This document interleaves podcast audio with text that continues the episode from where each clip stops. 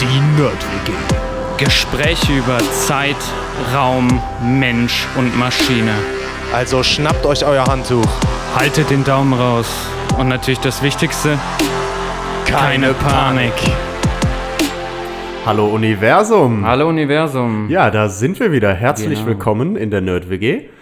Ähm, was haben wir letzte Woche Wer gemacht? wir- dran Wer ist eigentlich dran gewesen? Hätte ich heute was vorbereiten müssen. Ja, genau, so ungefähr. genau. Nee, Quatsch.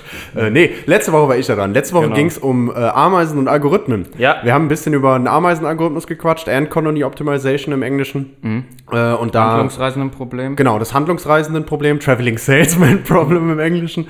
Äh, nee, da haben wir uns ein bisschen mit beschäftigt und einfach mal angeguckt, äh, wie wir uns aus der Natur manche Prozesse abgucken. In dem Fall, um Probleme zu lösen, um kürzeste Wege zu finden. In dem Fall haben wir uns angeguckt an einem Beispiel, wie man Pakete möglichst gut zustellen kann, wenn man verschiedene Zulieferungsorte hat, zu welchem fahre ich zuerst, zu welchem als nächstes und sowas. Und wie man das nicht mit ganz viel komplizierter Mathematik, sondern abgeguckt von dem, wie die Ameisen ihr Futter suchen und den kürzesten Weg zum Futter finden. Äh, was tatsächlich in der Informatik und generell auch beim Problemlösen bei solchen Sachen in Algorithmen auch angewendet wird. Wenn euch das interessiert, gerne mal reinhören. Ansonsten freuen wir uns, dass Episode heute 25 war das. 25, ja genau. Äh, freuen wir uns, dass ihr heute wieder eingeschaltet habt. Ähm, Ja, ich wollte dich noch eine Sache dazu fragen. Bitte. Wie kamst du darauf? Hast du das im Moment, benutzt du das gerade für deine Doktorarbeit oder? Äh, nee, ich habe es nicht gerade im Moment benutzt. Ich bin aber wieder darauf gestoßen. Ich habe nämlich in einem Paper was dazu gelesen und äh, Mhm. ich weiß nicht, ob du dich erinnerst, aber ich habe ja in meiner Masterarbeit habe ich ja äh, einen Optimierungsalgorithmus mit dem Ja. End Colony Optimization Dings, äh, Ah, also eine ne nicht Variante davon. äh, nee, eine ne Variante davon benutzt, Ja, okay. um eine Betriebsoptimierung zu machen. Und äh, irgendwie kam ich wieder Okay, da drauf und dachte so, okay. eigentlich ist das ein ganz nettes Ding, um mal zu zeigen, wie wir das so Ja, aus der. Natur und so Prozesse abgucken. Ja, ich dachte, vielleicht hast du gerade irgendwas, was du damit machst auch noch. Nee, gerade im Moment nicht. Im Moment mache ich eher äh, genetische Algorithmen, weil wir so äh, Mhm. Multi-Objective haben, also mit mehreren Zielfunktionalen und da schmeißen ja alle im Moment ähm, ja, evolutionäre genetische Algorithmen drauf.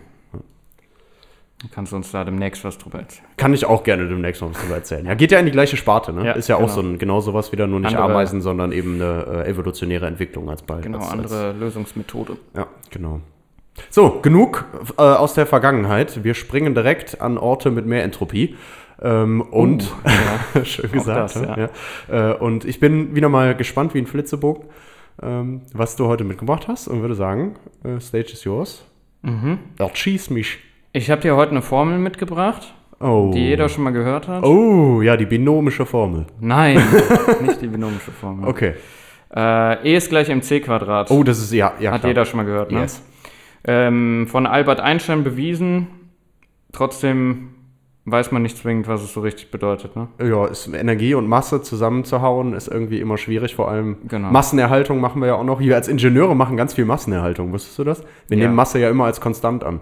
Ja. Überall hier auf der Erde, weil man es halt grob auch sagen kann. Aber Ja. da sind wir im Universum Außer- dann nicht mehr richtig. Also Masse ist über Weihnachten nicht konstant. Schön, ja, ist richtig. Ja. Ähm, ja, also E ist gleich mc Quadrat. E steht für Energie, du hast es schon kurz gesagt. Ja. Ähm, das ist die gleiche Energie, die wir beim Fahrradfahren benutzen, um uns fortzubewegen, mit der unsere Glühbirnen leuchten, ähm, die aber auch unseren Kühlschrank dazu bringt, dass er ähm, unser Mate kühlt, das wir hier gerade trinken. Ja. Genau. Ähm, M steht für Masse. Ähm, hast du auch kurz schon drüber gesprochen. Ich weiß auch C. Sehr gut, sehr gut. Äh, genau, die Masse, aus der ich, du, die Luft, Berge, Meere, also sämtliche Materie in dem Universum ähm, besteht. Und dann c Quadrat. Achso, ich darf Lichtgeschwindigkeit. darfst, genau, Lichtgeschwindigkeit, also die offizielle Geschwindigkeitsbegrenzung in unserem Universum. Ähm, ja, aber was bedeutet die, die Formel jetzt? Ganz grob gesagt bedeutet die Formel, Masse kann in Energie umgewandelt werden und umgekehrt. Was man sich gar nicht vorstellen kann. Was weil, man sich erstmal weil, weil Masse dann verpuffen würde und zur Energie wird. Genau. So. Und wenn man jetzt noch zufällig weiß, wie groß die Lichtgeschwindigkeit ist, oder im erstmal reicht, dass das eine sehr hohe Geschwindigkeit ist, Ja. ja zumindest aus unserem Betrachtungswinkel, ähm, dann ist das eine Menge Energie, in die ich Masse umwandeln kann, ne? weil einfach die Masse multipliziert wird mit einem sehr großen Wert. Das noch zum Quadrat. Genau, und das noch zum Quadrat, genau. So, die Formel erklärt außerdem, wie man einen Atom spalten kann, wie die Sterne leuchten und auch, warum die Natur Teilchen quasi aus dem Nichts erschaffen kann. Oh, stimmt, ja. Ähm, sie ist aber noch was anderes, und zwar auch ein Hinweisschild, das quasi den Eintritt äh, in eine neue Re Realität ankündigt, in der Raum und Zeit nicht die gewohnte Bedeutung haben. Das hat Auswirkungen im Bereich des Allerkleinsten, also Quantenwelt. Hatten wir auch schon eine Mhm. Episode auch drüber, schon, ne? Ja, genau. Und auch des Allergrößten. Da haben wir auch schon ein bisschen drüber gesprochen, über Planeten und all sowas. Im Endeffekt hat die Gleichung fast das ganze gesamte 20. Jahrhundert geprägt, unsere Sichtweise auf uns selbst verändert und zu der Welt geführt, in der wir heute leben. Und die Theorie, die dahinter steckt oder wo diese Formel Teil von ist, ähm, ist ja die Relativitätstheorie. Und hiermit heiße ich dich und euch willkommen zu Teil 1 der Trilo Trilogu Trilogie. Troligade? Trilogie. äh, eine kurze Einführung in die Relativitätstheorie. Geil, okay. Heute Teil 1 Sehr schön. Licht. Ja. Ja? Oh, ja. Genau. Ähm, genau, fangen wir einfach direkt an. Also zu Beginn des 20. Jahrhunderts war es so, dass all das, was wir wussten und was wir so als wissenschaftliche Kenntnis hatten, ähm, über die Realität ähm, basierte auf dem, was Isaac Newton herausgefunden hat. Ja? Und das war so ungefähr 180 Jahre vorher. So. Ähm, die Newtonsche Lehre oder die Mechanik nach Newton entsprach quasi dem Bild, ähm, dass sich unsere Intuition über das Verhalten der Natur formt. Das ist so das, wo man jetzt auch immer sagt, ja, das ist wirklich so das, was ich intuitiv wahrnehme und so kann ich mir das auch erklären. Das ist immer, wenn du die Schulformeln zum Beispiel siehst, die man da benutzt, Ja. ähm, oder die heutzutage Teil ähm, des Schulphysikunterrichts sind, dann sagt man immer, ja, das macht Sinn, also nach meiner Intuition auch, ne? wenn man einmal verstanden hat, was die bedeuten. Genau, ich werfe den Stein hoch, klar fällt er irgendwann wieder runter. So, Genau. macht halt einen Bogen. So, genau, ne? ja, genau. Ähm, das Ganze sollte sich aber dann irgendwann bald ändern. Und das lag im Prinzip daran, und das hatten wir auch schon mal, ähm, wir hatten quasi ja die wissenschaftliche Methode. Ne? Ja. Also Fragen stellen, Experimente ausführen, Resultate analysieren und dann beweisen, dass es so ist. Ne? Und da haben die Wissenschaftler weitergemacht. Also es stand nicht still nach Newton zum Glück. Es wurde weiter gefragt und gestaunt und dank vieler technologischer Fortschritte haben wir es dann geschafft, zu Beginn des ähm, vergangenen Jahrhunderts eine neue Stufe der Erkenntnis zu erreichen.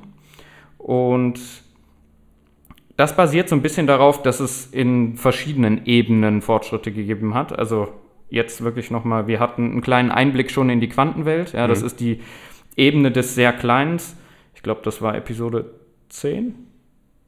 Naja, Boah, egal. nee, es gibt. nee, nee, nee, ich glaub, es muss später, später, gewesen später, sein, ne? später, Später ja. gewesen. Zehn war, glaube ich, der Mensch. Das Winzige der. Unendlichkeit. Ja. Okay. Mhm. Ja, nee, also jedenfalls hatten wir eine Episode über ähm, die Quantenwelt, also so ein kleiner Einblick in die Quantenwelt. Wir hatten auch schon über Newton.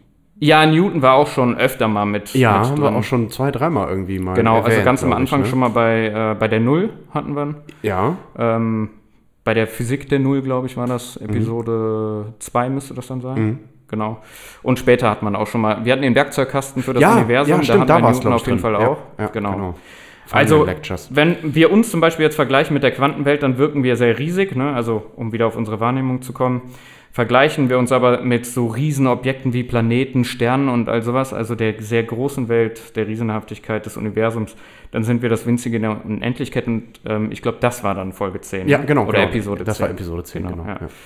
Ähm, was wir quasi tun, wenn wir Dinge wahrnehmen, ist, wir bewegen uns immer zwischen diesen beiden Unendlichkeiten ja, oder Extremen. Und ähm, es ist halt leider so, dass unsere Sinne es uns nur erlauben, so einen beschränkten Zugang zu der Welt ähm, ja, zu bekommen, in der wir eigentlich leben. Also wir können gar nicht alles wahrnehmen. Ne? Du kannst diese kleinen Objekte ohne irgendwelche Messgeräte, zum Beispiel in der Quantenwelt, ja gar nicht betrachten. Ich sehe ja nicht mal die Teilchen in der Luft. Genau, Ja. ja, genau. Ähm, ein guter Vergleich ist auch immer, wenn man sich ähm, anschaut, quasi auf welchen ähm, Wellenlängen wir überhaupt sichtbares Licht wahrnehmen Stimmt. und dann wie, weiß nicht, ähm, Hunde oder Insekten sowas wahrnehmen, da sind ja auch schon Riesenunterschiede. Ne? Mhm, also es ja, ist ja. eine ganz unterschiedliche Mit dem Wahrnehmung. Ultraviolett und sowas, die noch sehen. Ne? Ja. Genau. Was dann passiert ist, ist, vor ungefähr 100 Jahren haben wir herausgefunden, dass sich die Naturgesetze drastisch ändern, wenn wir diesen gewohnten Bezugsrahmen, also das, was so direkt um uns herum ist und was man quasi sichtbar betrachten kann, verlassen. Und was wir gemerkt haben, ist quasi, dass das, was wir tagtäglich wahrnehmen, nur eine Annäherung ist an die Realitäten, die auch unsere Sinne nicht erfassen können. Irgendwann geht das dann so weit, dass man sowas nur noch mit Formeln beschreiben kann. Ne? Mhm. Genau.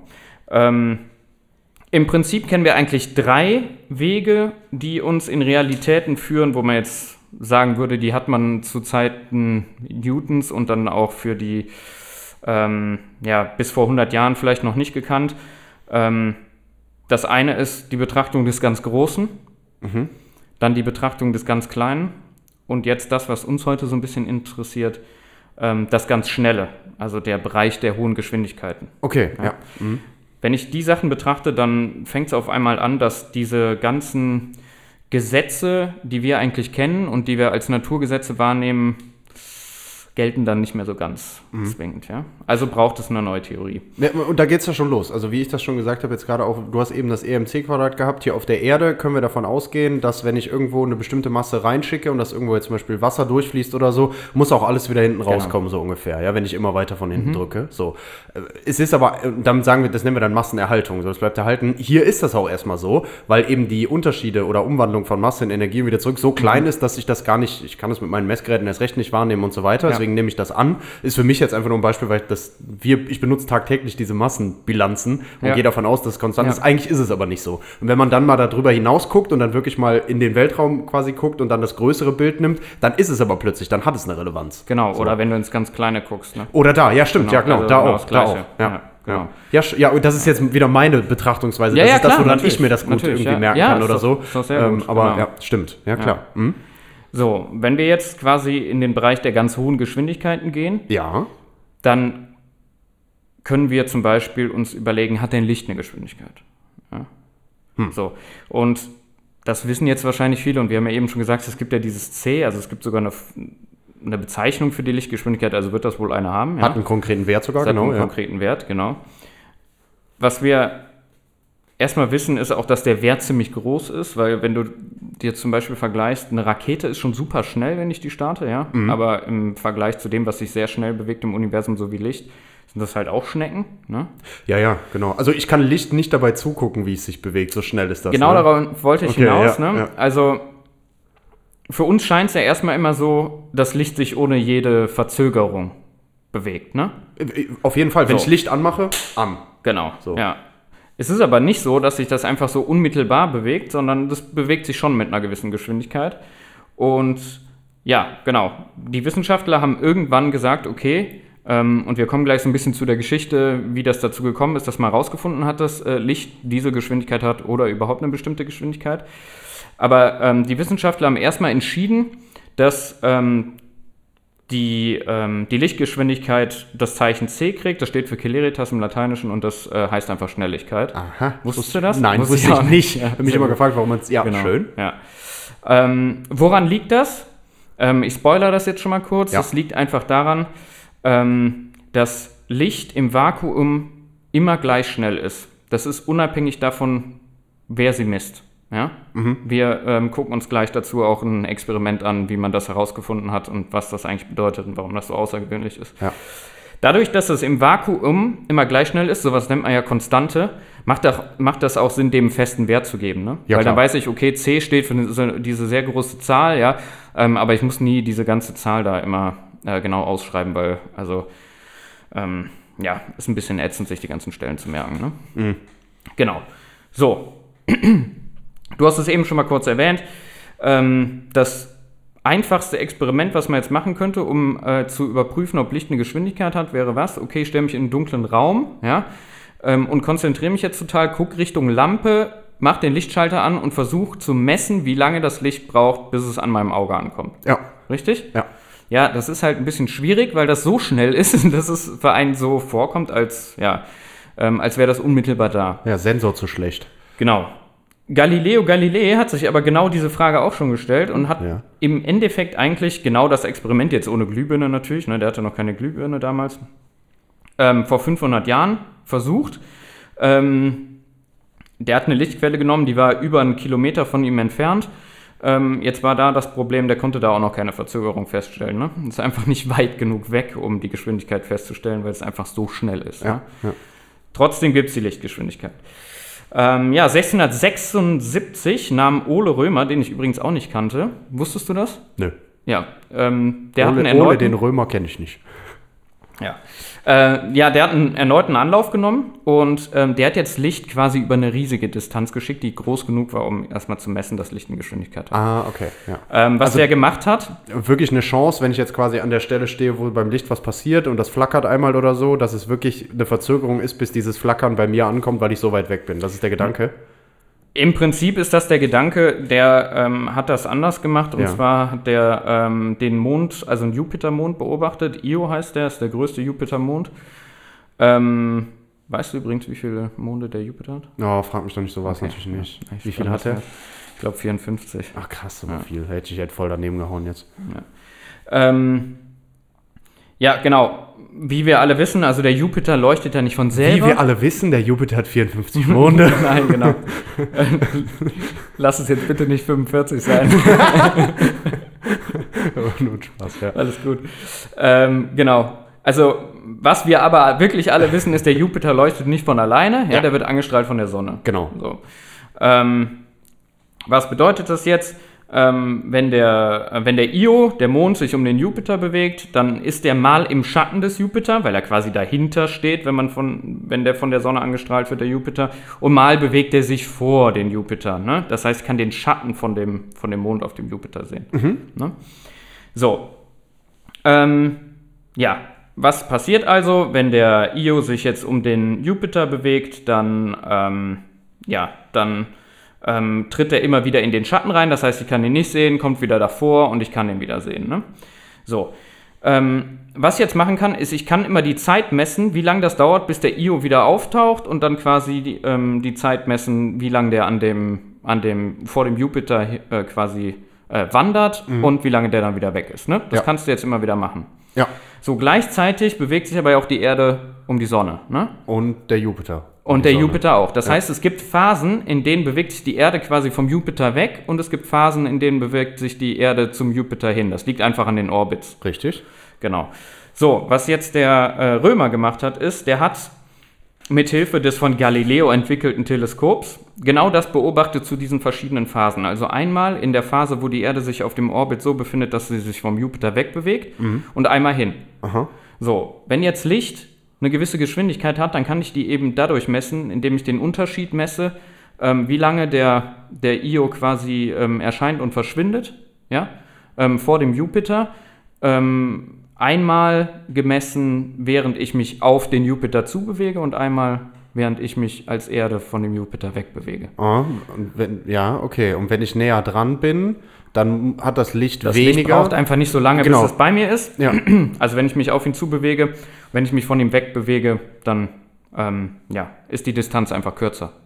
Äh, länger. größer und deswegen größer braucht das deswegen Licht dann länger. Licht länger genau. Und da sind Ja. jetzt die Distanzen mal groß genug, dass ich tatsächlich Genau, das sind einfach riesen. Distanzen und da kannst du einen Unterschied messen.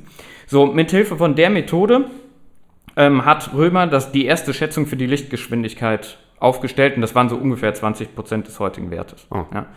Ähm, so, also wussten wir zu dem Zeitpunkt, also so rund 676, da wussten wir schon mal, Licht hat eine Geschwindigkeit. Gut, der Wert war jetzt noch nicht so gut, aber zu dem Zeitpunkt dachte man erstmal, Ja, ging ist ja erstmal darum, das überhaupt so, ne? Genau, Ja. erstmal rauszufinden, Ja. zu beweisen, dass es so ist.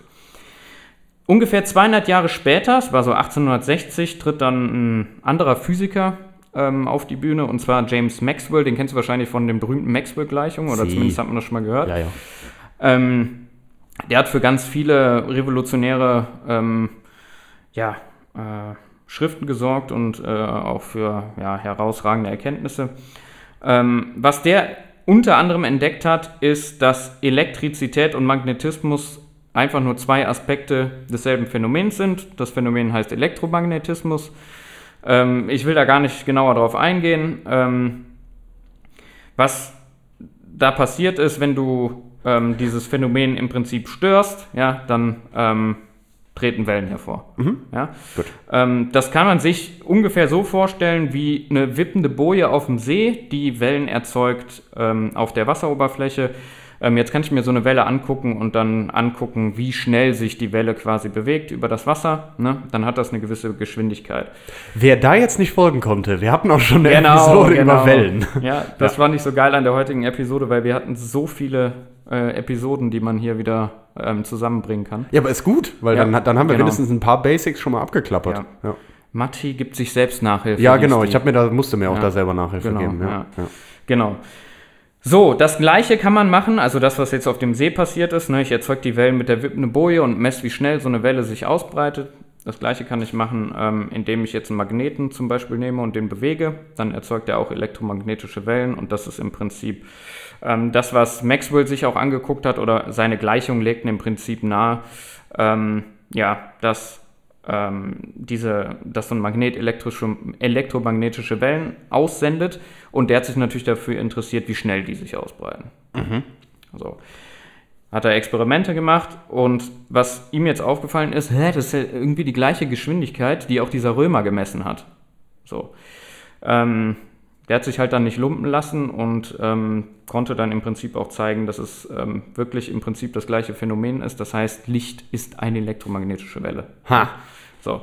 Ähm, ja, jetzt hatte man rausgefunden, okay, Licht scheint auch eine elektromagnetische Welle zu sein. Äh, das ist ja erstmal eine gute Sache, aber das legt irgendwie das nächste Problem oder wirft das nächste Problem auf und das ist im Prinzip, ja, wodurch bewegt sich das denn? Also Schallwellen zum Beispiel bewegen sich ja durch die Luft, Hatten wir auch schon. hatten wir auch schon, genau.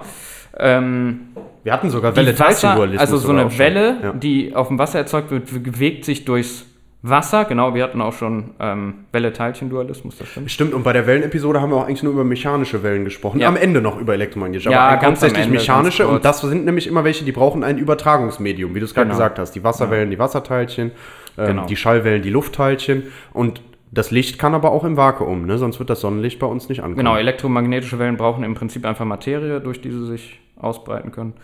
Ähm, ja, so, du hast es jetzt schon gesagt. Ja. Äh, Licht bewegt sich ähm, im Weltraum durchs Vakuum. Ja. Das war jetzt erstmal aber noch nicht so klar. Ja, also so weit war man noch nicht. Das heißt, es wurde eine Theorie aufgestellt. Kennst du sie? Ach, der, der Äther. Der Äther. Der Äther. Genau.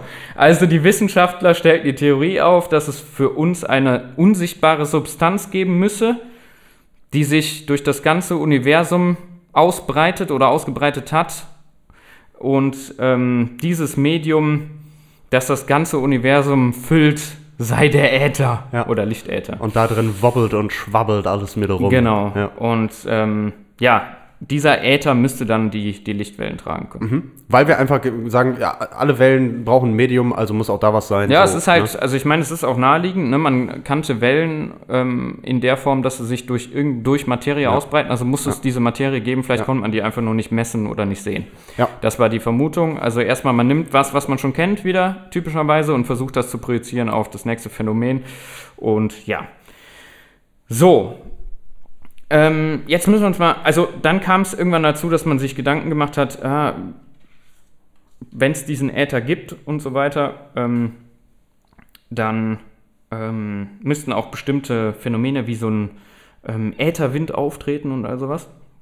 Und wie man das sich so ein bisschen erklären kann, ist folgendermaßen, also wir stellen uns mal vor, wir sitzen auf einem Boot, ja, und wir schippern irgendwo lang, weiß ich nicht, äh, auf dem See, auf einem riesigen See. Und hinter uns ist ein Segelboot und der Typ ist ein ganz netter Kerl und der bläst mit so einem Horn einmal, ja. Äh, einfach nur um Hallo zu sagen. Genau. Ähm, ja, jetzt braucht diese Welle, die das Signal überträgt, also im Prinzip, ja, let's Schallwelle. Schallwelle, genau, oder ähm, wir, wir hatten da ja auch die ähm, Physik der Töne. Ja, stimmt. Ne? Ach, Passt auch schon wieder. Wow. Ja, alles drin, alles drin. Ich hoffe, ihr habt alle Folgen gehört. Episoden. Ähm, genau. Das hört auch nicht mehr auf. Nee, das, das ist für den Kopf auch ganz schlimm. Wir hätten einfach von Anfang an Wir hätten Folge einfach Folgen, sollen. Ja, warum nicht, so warum? Ja, gut, ja. Ja. man muss sich auch selber Challenges setzen, ne? Ist richtig. Naja, also, so. jedenfalls sendet er diesen, diese Schallwelle aus mit dem, mit dem Horn, um mir zu signalisieren, hey, hallo. Und was wir außerdem annehmen, ist, dass Wind bläst, ja? Und der Wind bläst quasi von dem Segelboot hin zu mir. Das heißt, die Schallwelle wird so wird schneller übertragen, einfach dadurch, dass der Wind die Luft in meine Geschwindigkeit Ja. ähm, in einer höhen, gesch- höheren Geschwindigkeit ähm, überträgt als umgekehrt. Und wenn ich dem jetzt ja das gleiche Signal zurückschicken wollte, um auch zu sagen, hey, hallo, ich habe dich gehört, dann braucht quasi die Schallwelle von mir, die ich zurücksende, länger als die Schallwelle, die er mir gesendet hat. Genau, Ne? weil, und jetzt, äh, das haben wir nämlich auch schon gelernt, so eine Welle ist nämlich dann, äh, oder generell keine Übertragung von Materie, sondern nur eine Übertragung von dem Signal. Das heißt also, die Teilchen bewegen sich eigentlich nicht, wenn so eine Welle übertragen wird. Das heißt, das würde, wenn jetzt alles stehen würde und kein Wind wäre, würden die sich einfach nur alle nacheinander anstoßen, aber keins würde sich wirklich faktisch bis zum anderen hinbewegen, sondern nur dieses Signal. Klar, wenn die aber alle getragen werden und dann nur das Signal mitkommt, kommt, wenn der Wind auf mich zukommt, das Signal schneller. Wenn der Wind aber in die andere Richtung geht, braucht das Signal länger, weil, ja, Genau. verstanden. Genau. Ja. Und ähm, ja, was, was kann ich jetzt damit machen? Also du kannst natürlich dann die Windgeschwindigkeit eigentlich damit messen, indem du den Unterschied nimmst. Ne? Stimmt, ja. Wenn du misst, wie lange das Signal von ihm zu mir braucht Ja. und äh, von mir zu ihm könnte ich die Windgeschwindigkeit Relativer Unterschied messen. Genau. ist die ja. Windgeschwindigkeit, ja. So, jetzt haben 1880 das gleiche Experiment ähm, Albert Michelson und Edward Morley ausgeführt und zwar mit der Annahme, es gäbe einen Ätherwind. Ah, ja, okay. Jetzt haben die kein Boot genommen, das so normalerweise einfach auf dem See rumschippert oder so, sondern was die genommen haben, ist, die haben äh, quasi das Schiff genommen, auf dem wir alle fahren, und zwar das Raumschiff Erde. Gaia. Gaia, genau. Haben wir auch schon wieder eine Episode zu gehabt. Genau. Und was die im Prinzip machen wollten, ist, die wollten die Geschwindigkeit des Ätherwindes ähm, messen. Und was wir dazu gemacht haben, ist, also ich beschreibe das jetzt nicht im Detail, ich will nur, dass man merkt, dass es die gleiche Methode ist. Das ähm, Experiment an sich ist natürlich nicht ganz so simpel, wie ich das jetzt beschreibe. Ähm, sollte man sich dann einfach sonst mal angucken. Ähm, findet man aber direkt, wenn man äh, Michelson ein Morley-Experiment äh, eingibt. Da gibt es einen Wikipedia-Eintrag und all sowas. Ähm, was die im Prinzip ausgenutzt haben, ist, ähm, unsere Erde dreht sich mit einer gewissen Geschwindigkeit ja um die Sonne oder ähm, ja nicht dreht sich um die Sonne, sondern ähm, läuft auf einem ja. Orbit um die Ja, Sonne. ja. Und ähm, dadurch, dass, ähm, dass sie sich um die Sonne bewegt, ähm, kann ich, wenn ich einen anderen Stern fixiere mit einem Teleskop oder mit einer Lichtquelle, ähm, bewege ich mich quasi einmal ja auf den Stern zu, ja, auf meiner Umlaufbahn. Und wenn ich jetzt quasi die halbe Strecke so ungefähr auf der Sonne, ähm, um die Sonne herum zurückgelegt habe, dann bewege ich mich davon weg. Ja. So, wenn es jetzt diesen Äther und Ätherwinde gäbe, ja, dann ähm, würde das heißen, genauso wie das jetzt mit dem Segelboot und meinem Boot war, ähm, es müsste einen Unterschied geben äh, innerhalb dieser sechs Monate, je nachdem, wo ich mich auf dem Orbit befinde, wie lange das Licht von der Lichtquelle braucht, ähm, bis das Licht mich von dem Stern erreicht. Stimmt, weil ich mich Oder einmal nicht. drauf zubewege Weil und dich einmal, wieder davon weg. Genau, Ja, stimmt. In ganz simplen Worten ist das das Experiment. Dafür haben die sich dann so einen krassen Aufbau gebaut und all sowas. Okay, ja, aber verständlich, verständlich. Ja, aber ja, das okay. Mhm. ist so die gleiche Idee eigentlich. Und ähm, genau. So haben die das dann äh, gezeigt. Und was da jetzt rauskam, das war damals dann tatsächlich ein Schock. Das Ergebnis war halt unerwartet, weil es gab halt einfach keinen Geschwindigkeitsunterschied. Das heißt, es konnte diese Winde nicht geben. Ja? Und wenn es diese Winde nicht geben konnte, äh, dann konnte es auch eigentlich keinen Äther geben oder irgendwie sowas, wo sich das, wo sich das Licht drin bewegt. So. Ja, weil wenn da irgendwo was ist, dann muss sich das auch irgendwie mitbewegen. Also irgendwie Materie muss sich auch verdrängen lassen Genau. und so weiter. Also es muss so irgendeine Bewegung Also ich finde, du hast das. Ja. eben schon mal, Ja. schon mal sehr schön eigentlich erklärt. Ich glaube, man kann das mit einem anderen Beispiel noch deutlicher machen, wie schockierend das für die war. Ja. Ähm, dazu stellst du dir einfach mal vor, du stehst auf dem Fußballfeld, Mhm. ja, und ähm, du fixierst das Tor von einer relativ großen ähm, Entfernung und schießt den Ball los. Ja. So, dann braucht er eine gewisse Zeit, bis der im Tor landet, wenn du gut, gezielt hast. Ne? Jetzt machst du das gleiche Experiment, da setzt du dich aber in eine Rakete rein, beschleunigst einfach auf 200.000 km/h und schießt aus der Rakete den Ball mit der gleichen Kraft. Jetzt ist das Ergebnis des Experiments, der Ball trifft genauso schnell im Netz ein, wie wenn ich da stehe und den Ball so schieße. Das ist im Prinzip das, was die da rausgefunden haben fürs Licht. Was überhaupt keinen Sinn macht, Was weil eigentlich eigentlich die- in echt, Genau. in echt äh, würde der Ball ja mit Vollgas das Netz zerfetzen. Genau, natürlich. Also weil der halt die Geschwindigkeit der Rakete plus Genau. die Geschwindigkeit, die ich mit meinem Genau. Fuß noch dagegen haue, Ja. noch zusätzlich gebe. Und Genau. das ist jetzt in dem Fall Das quasi nicht passiert, obwohl sie das genau. erwartet haben. Oh, schöne Analogie. Genau, Ja. ja. Obwohl sie das erwartet haben. Und das ist natürlich krass, weil diese Relativgeschwindigkeit quasi nicht aufgenommen wurde. Genau. Oh, ja, Ja, das habe ich kapiert. Das war cool, jetzt, ähm, schön. Ja. So, ja, das Einfachste, was mir dazu eingefallen ist. Ja, ja. So, genau das haben jetzt Michelson und Morley für das Licht herausgefunden. Ne? Ähm, also ganz gleich, wie schnell die Lichtquelle unterwegs ist, Licht bewegt sich immer mit derselben Geschwindigkeit. Ja? Und das wurde 1983 dann auch festgelegt. Ja? Das sind äh, 299.792.458 Meter pro Sekunde. So. Und was bedeutet das jetzt? Licht ist eine elektromagnetische Welle, die sich durch das Nichts bewegt, also durchs Vakuum im Weltraum. Ja? Ähm, seine Geschwindigkeit im Vakuum des Weltraums ist eine Konstante, ja, und deswegen gibt man der auch diesen, diese Bezeichnung C, ja, Ja. für Celeritas Schnelligkeit. Ähm, der Wert ist immer fix, ja. Ähm, das soll es für heute auch gewesen sein. Also wir haben jetzt mal so ein bisschen uns angeguckt, ähm, so Licht generell und dann die Lichtgeschwindigkeit, ja, und damit haben wir ja fast schon die Hälfte eigentlich von der Formel E gleich mc Quadrat gelöst, ja. Stimmt, ja. Ähm, weil, Weil über wir Masse das wir auch schon jetzt schon gesprochen, ne? wissen, das ist im Prinzip eine Konstante und wir wissen auch, warum man das als Konstante betrachtet. Ja, Und mit einer Konstante rechnen ist immer einfach, weil Mit alles, was sich nicht verändert, es setzt sich immer den gleichen Wert Genau. ein. Easy. Ja. genau, das kann ich einfach so einsetzen. Und was wir nächstes Mal dann machen ist, wir schauen uns die Welt mal aus der Perspektive ähm, eines bewegten Objekts an. Also so ein bisschen alles ist relativ. Mhm. Schön. Ja? Ja. Ähm, genau, und damit entlasse ich dich für heute aus der Welt der Relativitätstheorie. Sehr schön. Ja, und euch natürlich auch. Ja, dann erstmal vielen Dank dir. Es Ja, hat gerne. sehr viel Spaß gemacht. Auch sehr schön, wie viele Episoden wir referenziert Ja, ja, haben. genau. Das also habe ich auch gedacht. Das ist krass, dass das dann alles so passte. Ist ja auch Mir ist das- Eigenwerbung ist die beste Natürlich, Werbung. Ne? Das natürlich. weißt du doch. Ja, und ich meine, wir machen halt auch einfach Content für eine Zielgruppe, die nicht existiert und an der auch noch vorbei. Ne? So, das Das ist das Schönste an dem ganzen Ding. wunderbar. wunderbar. Ja, aber alles erreicht, ne? Ja, Ja. Nur die Lichtgeschwindigkeit nicht. Ja. Kann man auch nicht erreichen, die Lichtgeschwindigkeit. Ja. Ja, aber wenn wir Weil sie- erreichen könnten, Weil würden du die. zu fett wirst. Es ist richtig. Ja. ja, ja. Ja. Aber dafür wird die Zeit dann stehen bleiben. Ja. Du wärst halt.